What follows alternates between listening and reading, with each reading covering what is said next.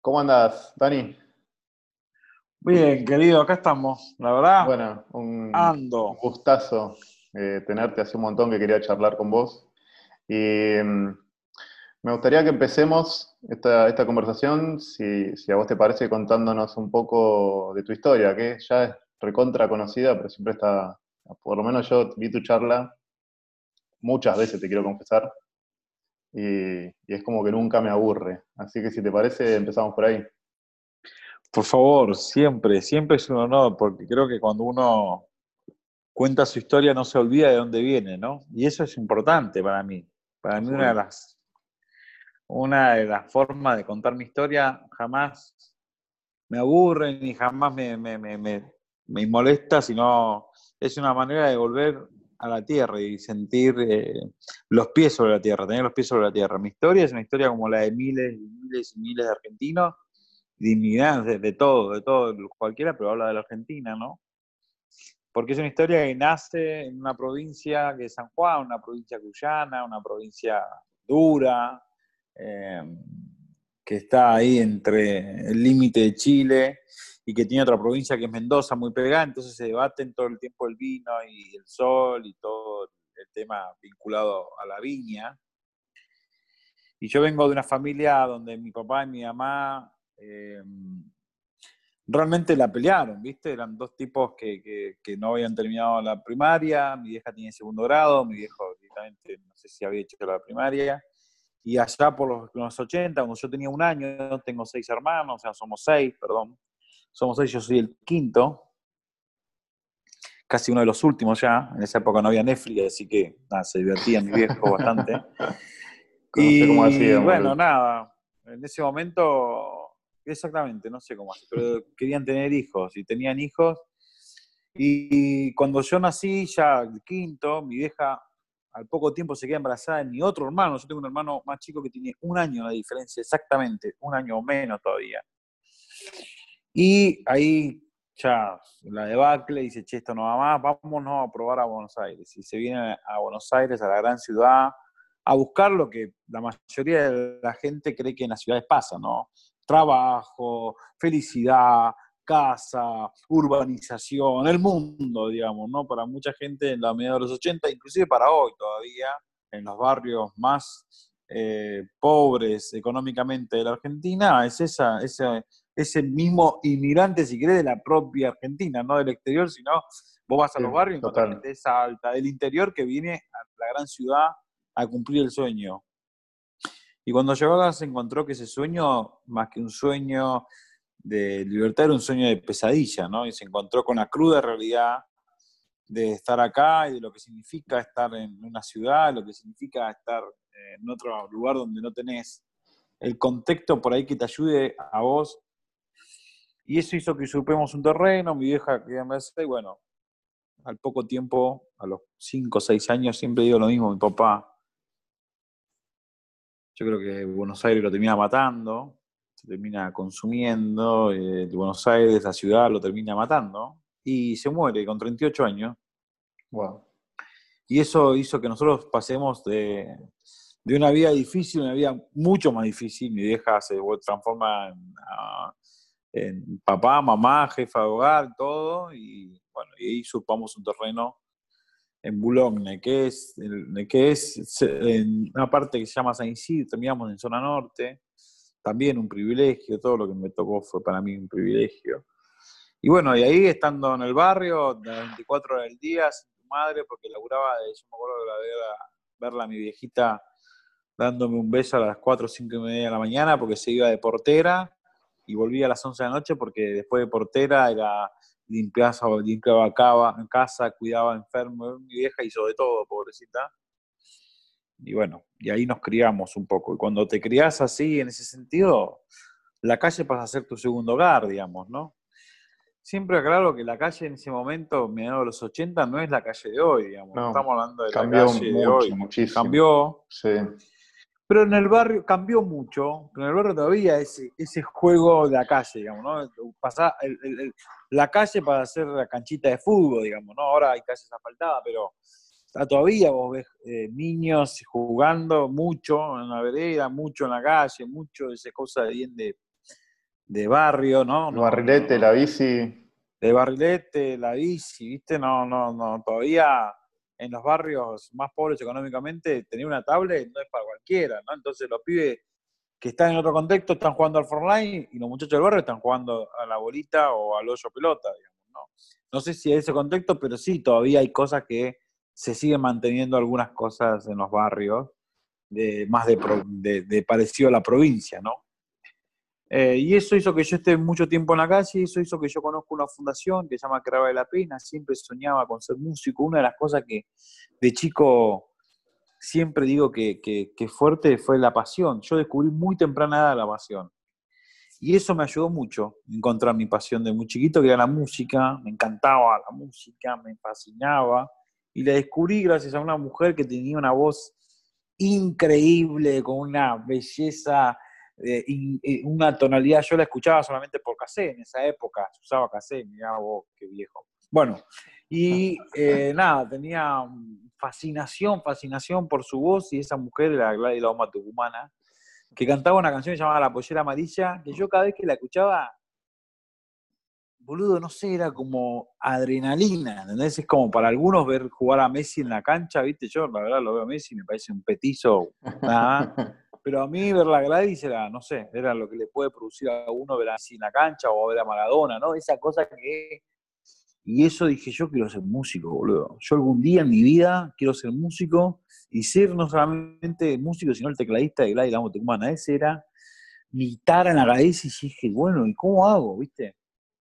Y soñaba con tocar alguna vez en Pasión de Sábado con Germán Caire. Yo veía sábado domingo todo el día para ver si en algún momento aparecía ella. Y bueno, y eso me llevó en el barrio, que todo el mundo se enterara y me decían, che, boludo, ¿por qué no te dedicas a la música y tocas música? Y yo dije, ¿cómo? Está loco, yo no... Y resulta que ahí existía una fundación que se llama Creo de la Pena, que siempre digo me rescató de la calle, que llevaba el arte en estos contextos, como una persona de mi, de mi clase social se podía dar el lujo de tomar una clase de piano o de violín, o de cello, o de bajo, de guitarra. Y bueno, y ahí fue cuando conocí el arte más en profundidad y me hice artista y bueno, y ahí como la historia, ¿no? Y me transformé, había una pianista, concertista, que me enseñó a tocar el piano, pero no me enseñó, había un piano de madera, Mati, nunca me he olvidado. Yo nunca había visto una cosa tan maravillosa como un piano. Imagínate que yo vivía en una cada vez que me acuerdo, yo vivía en una casa donde el piso era tierra. Y en estos momentos de frío, la manera de calentarnos con nuestros hermanos era hacer fuego de carbón y meterlo en la casilla, porque no teníamos, mm. no teníamos ventana. El techo era cartón en mi casa.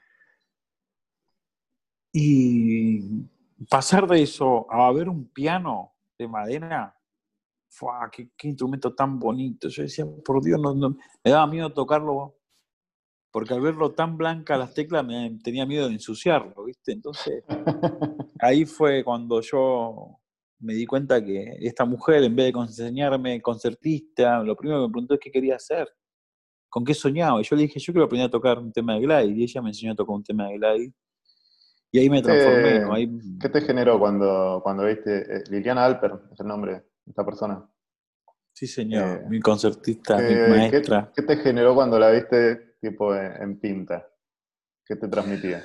Que no era de ahí primero. Bueno, Lili, sí, Lili era una mujer que tenía, me acuerdo, un chal de seda, rubia, ojitos verdes, unos anteojos, ¿viste? Yo la miraba blanca, muy blanca, Lili es blanquísima. Bueno, en esa época para mí y yo la miraba y era como espléndida, ¿viste? Y yo la dije, wow, ¿viste? Esta mujer me va a enseñar a tocar algo a mí. Y eso me generó como, primero, romper con un estereotipo, porque yo decía, ¿qué me va a poder enseñar esta mujer que no es de mi barrio, que no es de mi palo? Sin embargo, lo primero que ella hizo fue interesarse por lo que a mí me gustaba y no por lo que ella sabía, porque si no, siempre digo, si ella el día uno me hubiese enseñado a tocar Beethoven o bajo, no hubiese ido nunca más porque lo más interesante de mi experiencia fue que ella me preguntó qué quería tocar y qué me apasionaba. Y me enseñó a tocar los charros, Amar Azul, había un tema de la, eh, había un tema de la nueva luna que se llama Sí, la nueva luna se llama Corazón de Madera.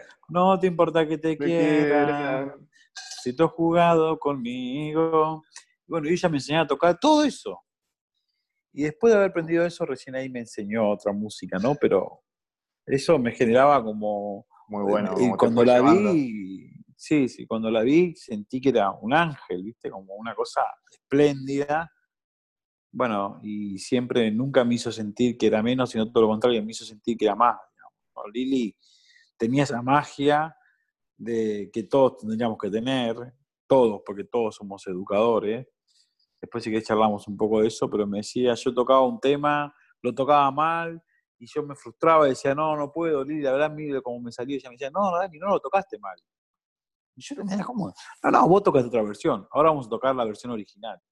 Y esa cosa, que es lo mismo, que alguien que te diga, no tocaste mal, mira lo que sos, que, que, te, que, que vea el lado positivo en vez del lado negativo, eso me, me enseñó y me transformó. Lili era ese tipo de, es ese tipo de maestra. Hoy Lili es ese tipo, un ser de luz maravilloso que no que encontrás uno en, cada mundo, digamos, ¿no? Imagínate si por cada error que por cada error que cometamos, en vez de verlo como un error, lo vemos como un aprendizaje. Ahí está la verdadera enseñanza de la vida, digamos, ¿no? Pocas personas ven un error como un aprendizaje, sino lo ven como algo totalmente destrozado o, todo lo contrario, lo que comete, la, falta que sucede cuando uno comete un error ¿no? en el sistema educativo o en cualquier ah. sistema. Y además también lo que me surge a mí de esto es interpelarse uno mismo, porque nosotros estamos todo el tiempo interactuando con otras personas, ¿no? Y el, el efecto que puede llegar a tener multiplicador a futuro en cuanto a cómo vos interactúas con alguien que de repente viene a pedirte ayuda o alguien que viene medio perdido o que quiere charlar con vos para aclarar ciertas cosas. O sea, es, una herramienta como zarpada. Sí, muy zarpada, muy zarpada. Si uno lograra, desde todo lo que haga, ¿no? Desde como padre, como vecino, como hermano, como hijo, como maestro, como lo que sea, lograra transmitir al otro en una forma distinta de, ver la vida y que todo es un aprendizaje en la vida, estaríamos hablando de un mundo muy distinto, ¿no? Pero bueno, esto esos fueron mis inicios. Esto de, que alguien vea en vos algo que vos no sos capaz de ver todavía, eh, e, e, es algo que a, mí como me, fascina porque eh, también habla mucho de, lo mucho que necesitamos a los demás para construirnos a nosotros mismos, que no es, no es una cuestión del esfuerzo individual siempre, sino que muchas veces es como que viene otro y te, pone el estímulo o el empujoncito que te estaba faltando y te cambia la ecuación para adelante. Y mm, me hace acordar mucho también a cómo vos empezaste a, trabajar como gerente en una empresa de pantuflas. Sí, una empresa de alpargatas. De alpargatas. ah, no es lo mismo. No sé, yo no, no, es lo mismo. yo soy Sí, bueno, eso fue también lo que vos decís, ¿no? Como cuando uno ve en el otro lo que uno no ve. Después de varios años, porque bueno, yo empecé en Creer la Pena, fui maestro, perdón, fui alumno, después fui maestro, profesor, después fui coordinador, después fui director ejecutivo, después pasé a trabajar en cárceles, desarrollé programas con las madres del Paco, hice todo un laburo en tema de, de cómo los jóvenes, y la verdad que me interesé mucho con el tema, digamos, durante mucho tiempo y hoy en vida además de encontrar mi pasión de muy temprana edad, a muy temprana edad encontré mi vocación. Y mi misión, que, che, bueno, así como a mí me hicieron, así como a mí me dieron una oportunidad y cambió mi historia de vida para siempre, yo quiero hacer lo mismo, desde muy chiquito. Digo, todo lo que yo haga va a ser para transformar el mundo. Porque entendí que mi calidad de vida mejoraba si mejoraba la tuya. Que mi calidad de vida no mejora solamente cuidándome a mí, haciendo algo para mí, viajando para mí, haciendo reiki para mí, haciendo yoga para mí. Hay un mundo medio ahí, no nos vamos a meter a filosofar porque tenemos poco tiempo, pero hay un mundo ahí medio difícil, ¿viste? Porque en los últimos años hablaba mucho del ser, ¿viste? Que trabajar el ser y hay COVID, mundo, y el mundo, y hay, hay mucha más gente en los que trabajan en el ser. No quiero hablar mal de nadie, por eso, pero ya me conocés, yo no tengo lengua para quedarme callado, tengo lengua para hablar. Y escucho a todo el mundo que hay hacer, ser la transformación uno, porque uno, uno, Y ese transformarte en uno sigue siendo el mismo mundo egocéntrico, individualista, me miro el pupo, ¿viste? Y, ojo, porque ahí hay un hilo muy finito, muy finito, que si no encontrás que tu calidad de vida y ese ser interior que está bárbaro que lo trabajes y que hagas reiki y que respires y que hagas yoga y que viajes por el mundo, tu mundo se modifica si modificas el mundo del otro. Porque justamente, fíjate, esta pandemia, te tenés que cuidar vos, o el típico caso cuando subís en un avión, viste, señor, para proteger a su hijo, primero protéjase usted, que está bien, pero después proteja al chico, porque si no... Claro. Bueno, acá el problema es que no, nos olvidamos de que al lado hay otro, que necesita la mascarilla, entonces pongo mi mascarilla y se terminó, digamos, ¿no? Entonces, en ese mundo de buscar constantemente, de mirar al otro, en el otro, lo que uno está... yo entendí que mi calidad de vida mejoraba cuando mejora la del otro. ¿Por qué? Porque mucha gente se preocupa por tener una gran carrera profesional, por tener una gran carrera, por hacer grandes cosas y se olvida de tener una gran carrera de vida. Y la vida, como bien decía un neurólogo famoso, es la felicidad completa es cuando entendés que el otro es feliz porque vos sos feliz y cómo generás la felicidad en el otro. Y eso de mirar al otro, como bien planteabas, a mí me pasó cuando di una charla en 2010, me acuerdo perfecto, patente la charla, me acuerdo la fecha, porque esa fue otro cambio importante en mi vida estaba el CEO, el fundador de esta compañía, se llamaba PAE, es una empresa que fabricaba alpargatas con diseño muy distinto, innovador, un producto muy, muy artesanal, muy argentino, muy autóctono. Yo cuento mi historia, él cuenta su empresa, yo hasta ese entonces nunca había trabajado para una empresa, nunca, toda mi vida laburé en forma independiente, monotributista, cobraba para la mierda, pero hacía lo que me gustaba, ¿viste? Esta cosa de lo social está buenísimo, pero llega un momento a fin de mes que no viví de, de, las buenas voluntades y no me arrepiento para nada de haber transitado mi vida así, pero yo ya estaba, ya estaba, ya era padre, en 2010 nació mi hijo,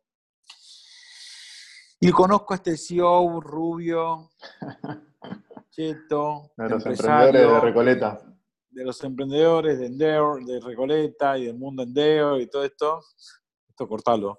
Pero de todo ese mundo. Y digo, me doy cuenta que nunca había laburado un tipo así. Es lo primero que digo, este Garca nada, este pibe me, yo, eh, eh, cuenta su historia, dice, no, bueno, porque yo estoy trabajando, yo hago esto, su empresa, su fábrica, que esto, aquello, y agarro y le digo, che, y buenísimo, ¿viste? Yo lo miraba abajo del escenario y decía, este cheto, garca, ¿a quién habrá cagado para estar ahí arriba? Prejuicio. cuando él cuenta su historia, baja al escenario, subo yo, cuento mi historia, y él se acerca y me dice, che, ¿no querés laburar conmigo? Y yo dije, estás loco, yo no voy a laburar con vos. Yo laburo en villa, en cárcel, yo no laburo no, pero labura conmigo. Y entonces yo lo miré y le dije, yo con gente garca como vos no trabajo. Ah, mierda. y él me dijo, vos tenés un prejuicio tan grande. Y ahí de vuelta Mati volvió a entender que tenía una pobreza, que hay muchas pobrezas que yo todavía sigo teniendo hoy en vida, digamos, ¿no? Que la pobreza no pasa solamente por el hambre y el frío, pasa por un montón de cosas. Y una de las peores pobrezas que tiene el ser humano es el prejuicio. El prejuicio, hay un montón de pobreza que tenemos, ¿no? Y, ese, y él me dice, entonces yo ahí me quedé congelado, me volví a sentir tan pobre. ¿Por qué? Me dijo, ¿por qué hablas eso de mí si ni siquiera me conoces? Entonces yo lo miré y le digo, ¿y qué querés que haga tu empresa? Y él me dice, mira, yo creo que lo que yo quiero que hagas lo mismo que haces en los barrios. ¿Qué? Me dice, yo quiero que vos vengas, trabajes con la gente, desarrolles un programa para la gente, que escuches a la gente, que hagas que la gente tenga un proyecto de vida yo quiero que vengas a laburar en mi empresa con las personas, con mis operarios, con mis empleados, que yo quiero que ellos vean en vos una manera de superarse, de progresar. Lo que mirando y cómo. Mira, quiero que seas el gerente de recursos humanos. Bueno, y ahí me cambió la vida para siempre, ¿no? Un tipo que haya visto en mí. Y ahí pasé al sector privado, nació mi hijo, como te decía, dije, bueno, esta es la oportunidad. Pasé a tener un sueldo en blanco, tener una obra social, cosa que jamás, yo estoy hablando de 27 años, 28 años en mi vida, ¿no? ¿En qué momento te, empezaste a cagar a palo con el término recursos humanos? En ese proceso. Desde que entré, el primer día, ah. cuando pasé a gerente de recursos humanos, dije, mira, el primer día fui a la empresa, vi todo lo, lo que yo estaba en contra, y le dije, mira, esto no va a funcionar, yo no estoy para esto. Y me preguntó por qué. Le digo, mira, primero porque yo no estoy de acuerdo con que los humanos sean un recurso. Segundo, no estoy de acuerdo con que haya un comedor para un grupo de personas y otro para otro. Tercero, porque no estoy de acuerdo con hablar de management, porque los management, ¿sabes lo que significa manejar? A las personas no se las manejan, a las personas se las acompaña, a las personas se las... Justamente se facilita un proceso. Y, mm, y bueno, y él dijo, cambia todo, cambia todo. Y así que a partir de ahí lo empecé a llamar humanidades, porque el área justamente que se tiene que preocupar por el ser humano en la compañía se tiene que llamar humanidades para mí. Y capital humano, entonces es humano. Los humanos son humanos y hay que trabajarlo desde lo más humano posible. Y bueno, y después de tres años de gerencia del área de humanidades, me proponen ser gerente de felicidad y cultura, digamos, ¿no? Porque yo en todo este concepto lo que quería era cómo transformar la cultura de la compañía y cómo hacer que cada persona en su ámbito de trabajo encuentre un bienestar y una felicidad. Y bueno, y ahí en el 2003 en adelante me dediqué mucho a trabajar este, este otro concepto, ¿no? Sí. Em, hace un par de años salió una nota tuya, porque vos fuiste a dar una charla para un grupo de funcionarios políticos, una nota muy malintencionada que a mí me dolió por el odio que generó, sobre todo en redes sociales. Em, y em, que me hizo pensar, digo, qué fácil que es banalizar ¿no? el trabajo de otra persona.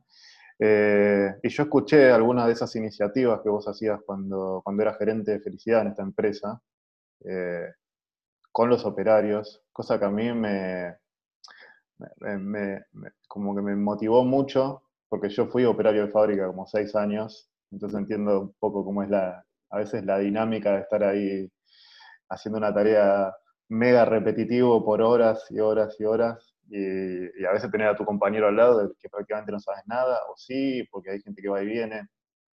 ¿Puedes contar algunas de las iniciativas que hacías ahí adentro? Sí, cómo no. Y también puedo contar lo de la nota, pero fue un momento muy difícil también. Pero una de las cosas que hacía como gerente de felicidad y cultura es cómo lograr primero que el empleado no sea un empleado, sino que sea un colaborador, porque esa persona, vista como un empleado, que los empresarios ven, sientan que son tuyos, por eso se llama recursos humanos, porque ¿por qué te dicen que sos un recurso? Porque te pago tu sueldo, entonces sos mío, como pago la computadora y es mía, como pago la casa y es mía, como pago el auto y es mío, te pago tu sueldo y sos mío. Y digo, no, no, pero vos no le pagas el sueldo y es tuyo. Vos lo que estás haciendo ahí es devolverle en económica de una manera, a través de un papel, algo que él hace por vos. Es al revés. Claro. Entonces, más que un empleado, es un colaborador que te está colaborando, es un trueque, si quieres. Pero no creas que porque le pagues un sueldo es tuyo, porque no todas las, porque ahí hay una mala interpretación, ¿viste? La gente piensa que con plata se puede comprar todo. Y no, la plata no te compra todo, la verdad que no. Entonces, lo que no puedes comprar con plata, que es la felicidad, la forma de poder ser, hay un montón de cosas. La, la cultura no se compra.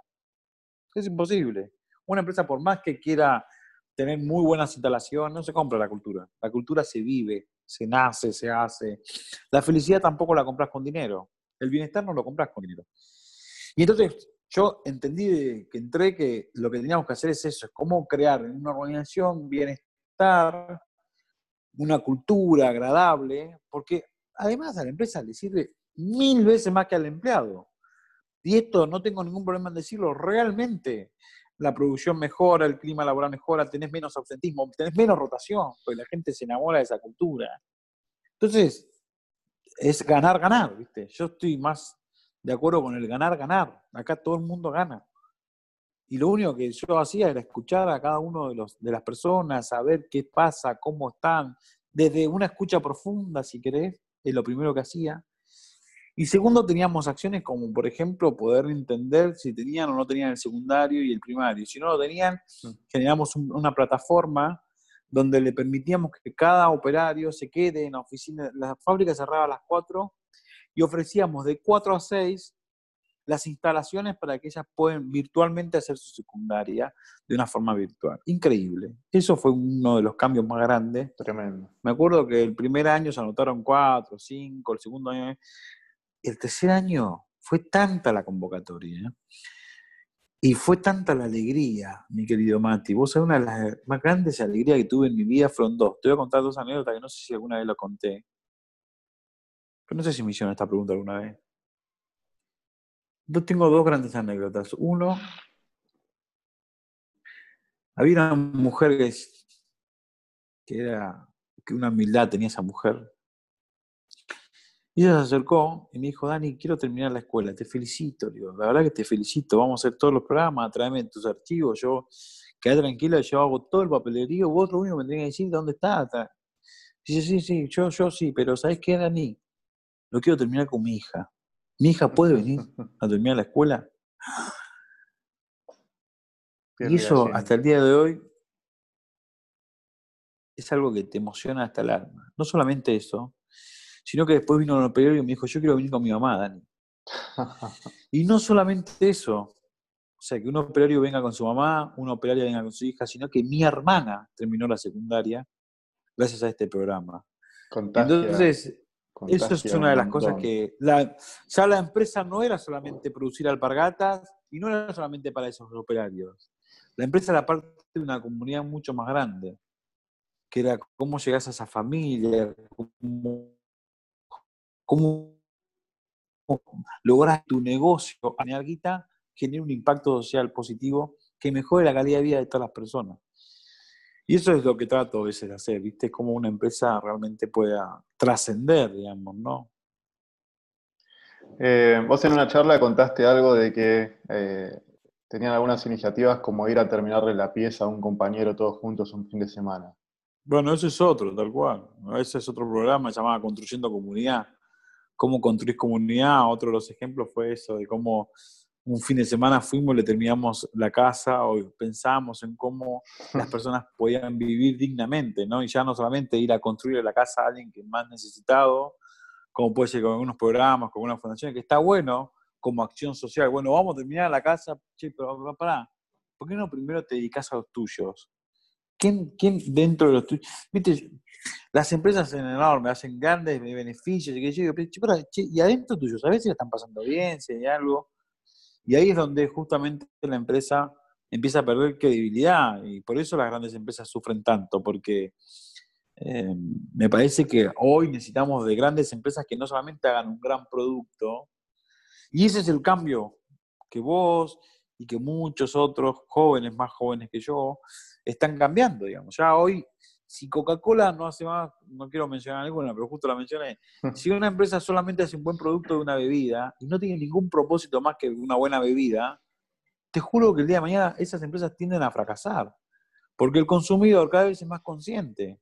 Entonces, si una empresa no hace más que solamente buena bebida, y boludo, es buenísimo, pero ¿sabes cuántas empresas hoy hacen buena bebida? Pero si esa buena bebida además tiene un propósito, che, mira lo que generé en mi comunidad interna y en mi comunidad externa, y ya no es solamente, che, te dono Coca-Cola, no, flaco, vos qué vas a hacer para cambiar el mundo de verdad? Porque lo que estamos necesitando son empresas que cambien el mundo de verdad.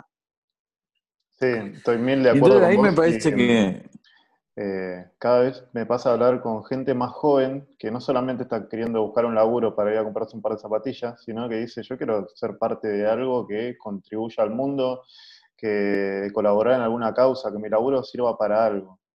Y ese es un, es un cambio de paradigma que, a mí como que me, me, deja como anonadado, si se quiere, porque no yo a esa edad quería, sé, tener mi mango para ir a bailar, no me lo pensaba en otra cosa. No, eh, eh, pero no solamente estamos hablando de los jóvenes, los niños. Mi hijo, mi hijo me remarca cada vez que yo dejo la canilla abierta. Entonces, no es solamente esto, y, esto va a ser cada vez más. Por eso existe una Greta, una Malala, jóvenes que dicen, no, flaco, yo ya, no, me importa. Yo sentí que si hoy no. Y no solamente eso, ya desde muy chiquito. Mi hija al jardín ya es consciente del medio ambiente y tenemos ahí una.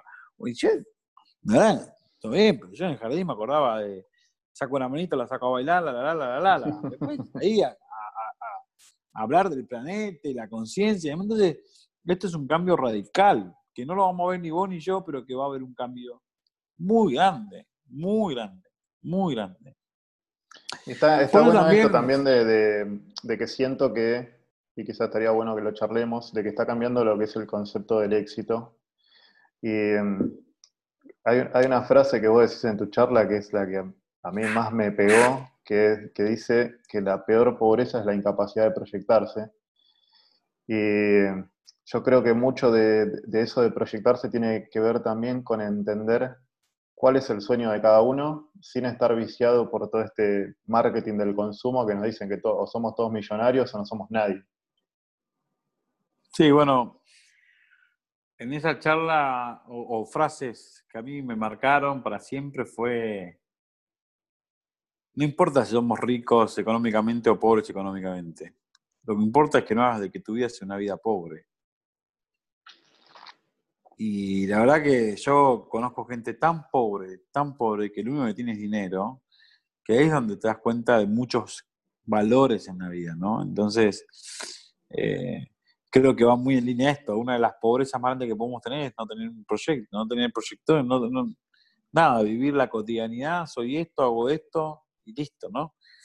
Y eso te transforma en un ser pobre, ¿no? Si tenés la de llena o no. Obviamente que influye, sí, todo el mundo me sale a castigar y dice, eh, pero la gente no vive los sueños, no se alimenta con los sueños ni con la proyección, no, es verdad.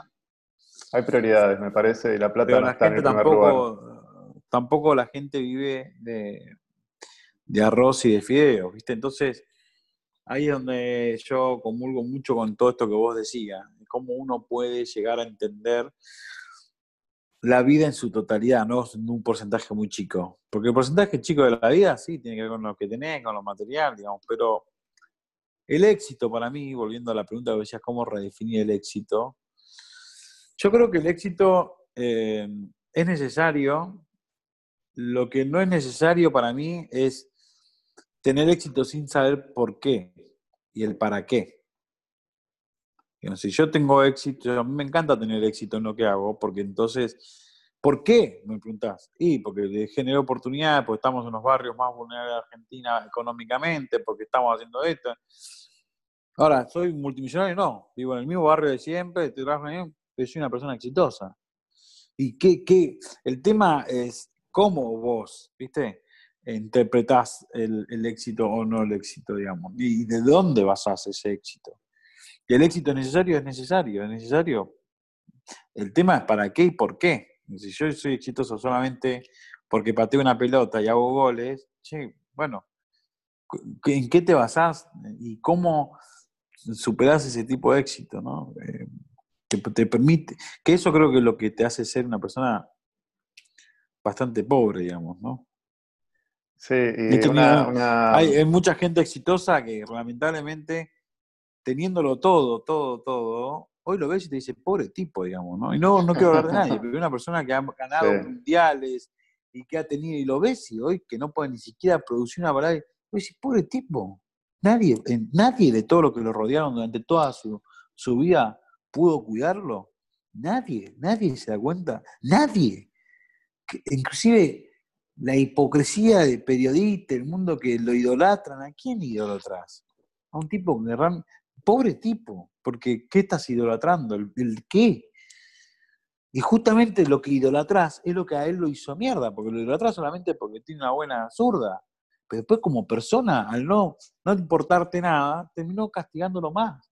Porque nunca nadie le dijo, o nunca nadie le hizo entender que no importaba su zurda, sino lo que importaba era él ser como persona. O sea, como nadie dijo a nadie cómo puede hacer lo que quiere, bueno, ahí está, digamos, ¿no?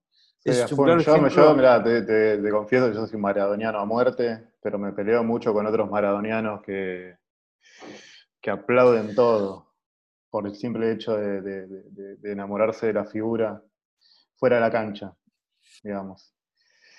Eh, no, yo te quería, te quería contar quizás algo acerca de esto del éxito, eh, que creo que también este, este, este, marketing que existe hoy en, la, sociedad de consumo, que yo creo que está cambiando, pero no sé si tanto, eh, que tiene mucha idealización también. Te, te, voy a contar una historia personal en ese sentido. Eh, yo cuando, cuando laburaba en la fábrica, me acuerdo que apareció Facebook. Y vi una foto de un flaco que había ido conmigo al colegio, que venía de una familia que estaba mucho mejor, y el chabón estaba en una, en la foto me acuerdo patente, era de un balcón de un hotel all inclusive en Cancún. O se veía el agua turquesa y el tipo estaba ahí con toda la familia, Yo estaba con el teléfono wow, mira este flaco dónde está. Eh, un montón de años después, lo pude hacer al viaje. Y, y, nada, el, color del agua, todo me fascinó. Fue una experiencia increíble también por el contraste de haber estado del otro lado diciendo, ¿será que algún día yo voy a poder hacer algo así? Pero cuando venía le contaba a mi vieja, le contaba a mis hermanos, le contaba a un montón de gente que quiero la experiencia, es como que se, se ponían contentos, se ponían muy contentos por mí. Pero a mí me quedaba esta cosa de cómo me hubiese gustado llevármelo a todos ellos, que ellos nunca habían viajado en avión tampoco. Y un par de años más tarde eh, empecé, eh, empecé a buscar ofertas de vuelo, de alojamiento, de todo, y armamos un viaje todos en familia. Y fuimos a un lugar que si vos si querés ponerlo en escala de, lugares lindos o feos, y hubiese un ranking, es más feo que Cancún, pero muy lindo también, que es Brasil. Y nos fuimos siete. Siete y cinco, primer viaje en avión.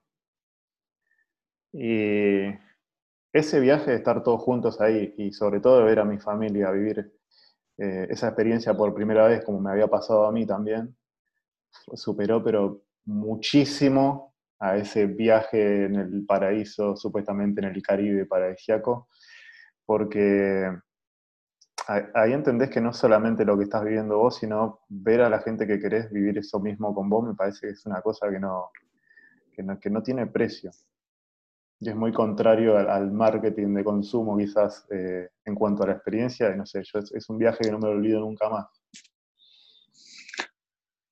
Yo, de verdad que te escucho y sí, es en esa línea, digamos, ¿no? Y con todo respeto, con todo amor, yo he viajado mucho en mi vida, mucho, tuve muchas, muchas oportunidades increíbles, ¿no? Yo a veces soy, he viajado por todo el mundo, de verdad por todo el mundo. Cuando digo por todo el mundo es todo el mundo, Europa, toda América, mucho. Ahora, coincido con todo tu mensaje que acaba de contar la anécdota tal cual, digamos, ¿no? Cuando uno logra viajar y hacer viajar a alguien que por primera vez viajó en su vida, es una cosa que no te olvidas nunca más en tu vida. Ahora, seguramente Matías coincidas, espero que coincidas conmigo, que ese viaje es espectacular, pero que el viaje a veces lo puedes hacer todos los días de tu vida. No hace falta, digamos, ¿no? subirte el avión. Digamos. Yo eh, eso fue, eso es lo que a mí me hace sentir que de vuelta, cuando cuento, me estoy poniendo los pies sobre la tierra. es buenísima la anécdota. Pero nadie, ni Cancún, ni lo de Brasil, que fue una experiencia bárbaro, va a quitar el encuentro de un asado en tu casa por la Navidad o por el Año Nuevo. no hace falta tener. Eso es lo que yo te digo, aquellas pequeñas cosas que porque la tenemos en la vida cotidiana nos olvidamos. Hay una canción que son aquellas pequeñas cosas que nos dejó un mundo de rosas, digamos, ¿no? Es eso que es lo que permite, digamos, ¿no? No solamente el viajar, que está bárbaro, no digo, no estoy quitando, quitándole menos a la historia, me parece bárbaro, pero yo aprendí desde viajar a París y estar en la Torre Eiffel, a dos cuadras, en un hotel de puta madre, a valorar eso, pero también a valorar que de la mañana me fui y le dejé unas facturitas a mi vieja para que pueda desayunar y me volví, no lo toqué, la vi muy, muy por lejos, la saludo y toma, este es el viaje, ese viaje de mi casa, pasando por la panadería y llevárselo a mi mamá, para que es fundamental en la vida, ¿viste? Porque si no, siempre estamos como, ¿viste? Eh, pensando que, pero coincido mucho en esa línea de la que vos decís, ¿no? Uno disfruta mucho más entendiendo, pero ojo, porque ahí también hay una cosa que tenemos que aprender nosotros, Mati, hay personas que aman estar en Cancún solas y disfrutando de eso. entonces ahí tampoco hay que ponerlo en lo bueno. No. Si algo aprendí en mi vida, si algo aprendí y algo que más me enseñó mi vida fue, ok, aceptar las diferencias, a entender el otro, porque si no pareciera que siempre hay buenos y malos, ¿viste? Bueno, entonces yo soy bueno, no, acá no hay ni bueno ni malo, acá no hay ninguna... A mí cuando, bueno, trasciendo un poco lo que vos me traía la grieta, ¿viste? La famosa, bueno, ahora que te diste una charla del presidente Macri, Macriste, me, me hicieron mierda, me dolió, pero está bien, ¿qué crees que haga? Hay gente que te quiere, hay gente que te odia, hay gente que piensa a mí, hay gente que no, y nadie es tan omnipotente para, saber, para poder saber decir qué es bueno y qué malo. Yo no puedo esperar que el otro tenga los mismos valores, yo siento lo mismo que siento que yo. Lo tengo que respetar, tengo que poder trabajar una de las grandes cosas que se trabaja en la vida, que es la empatía, y poder aceptar de esa diferencia, porque esa es la que a mí me construye y es la que me logra estar tranquilo en mi vida, digamos, ¿no? Entonces yo no digo que la frase estar bien con, Dios, con el, diablo y con el cielo, sino es, ok, uno tiene que aprender a convivir con esas cosas, ¿no? Y es lo que te hace ser más rico también. Sí, hoy te digo, en, época de cuarentena, me parece que, ¿sabes cómo estoy extrañando los, domingos familiares? Tal cual, pero bueno, también tenés que poder entender que aquella persona que ama Cancún y que ama ese viaje y que ahí es donde encuentra su... Bueno, está bien, está bárbaro. Habrá tenido otra experiencia, otras cosas que nos hizo, que les hizo... Son cosas distintas, no son ni mejores ni peores. Ni mejores ni peores, porque si no hay de vuelta nosotros nos ponemos el juez de decir, che, esto es bueno, esto es malo, esto es el exitoso, este no. Yo te digo lo que para mí significa el éxito y lo que yo entendí con el éxito. Ahora, si alguien cree que el éxito es vivir en Miami, está bárbaro. Mientras que no perjudica a nadie. Acá creo que lo único tema ético y moral y el único tema es mientras que tu libertad no rompa mi libertad y nada perjudica nada. Ahora, si vos me decís que a través de la corrupción, a través de, eh, de venta, de, trata de personas, ¿eh? bueno, no, pará, boludo, o sea, no estamos hablando de eso. Ahí ya hay un tema ético, un tema muy finito que, ahora, si lo sé de buena manera, laburaste, te rompiste el lomo, y eso es lo que vos estás, perfecto, un peso bárbaro. Eh, nos quedan nos quedan 10 minutos menos. Sí. Lo último que te quiero preguntar, ¿qué te pasa con esto de la meritocracia? Uy, qué buen tema. si querés, tirar lo que puedas y ya seguimos otro día, pues da para largo, me parece. Creo que la meritocracia. ¿Te enoja? ¿Te calienta? Eh, no sé si me enoja me calienta. mal. No, a ver, de vuelta. Yo creo que todo depende de las interpretaciones y de cómo lo mires. Yo trabajo en muchas empresas, más asesorándolas, acompañándolas, trabajo mucho trabajando la cultura y los valores de una compañía. Y en una compañía discutíamos mucho sobre el mérito. Bueno, pero yo le tengo que dar, este pibe se esforzó, ¿eh? el mérito. Hay que trabajar para el mérito, contra el otro que no.